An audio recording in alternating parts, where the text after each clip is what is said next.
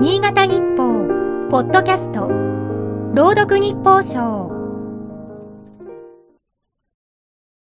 12月12日、生きた心地がしなかったという作家の天宮かりんさんが本誌連載でスマートフォンを買い替えた際のことを振り返っていた。通信アプリの LINE の設定がどうやってもできない。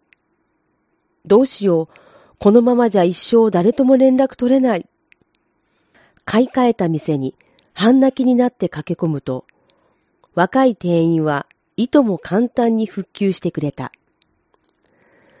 デジタル社会についていけない江戸時代のおっさんになった気分で何度も感謝の言葉を繰り返した。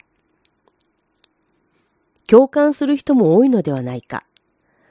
雨宮さんは各種の設定が憂鬱で、買い替えに二の足を踏んだと書いていた。忘却の彼方のパスワード。一生できない諸々のログイン。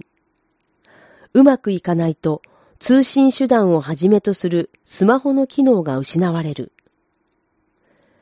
40代の雨宮さんが不安に苛まれたのだから、高齢者はなおさらかもしれない。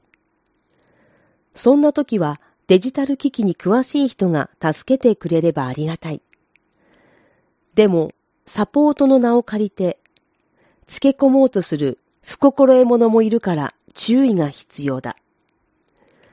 パソコン画面にウイルスに感染したと虚偽の警告を表示させ、対策費名目で金銭を騙し取るサポート詐欺の被害が広がる。大音量のアラーム音と警告が繰り返し流され、パニックになったという人もいる。本件でも被害や相談が増えている。警告画面に表示した番号に電話するよう誘導する手口が多いらしい。困った時には信頼できる人に相談を。行政の窓口もある。真にサポートしてくれる人はきっといる。今日の日報賞は FM ニーツ、桐生純子が朗読しました。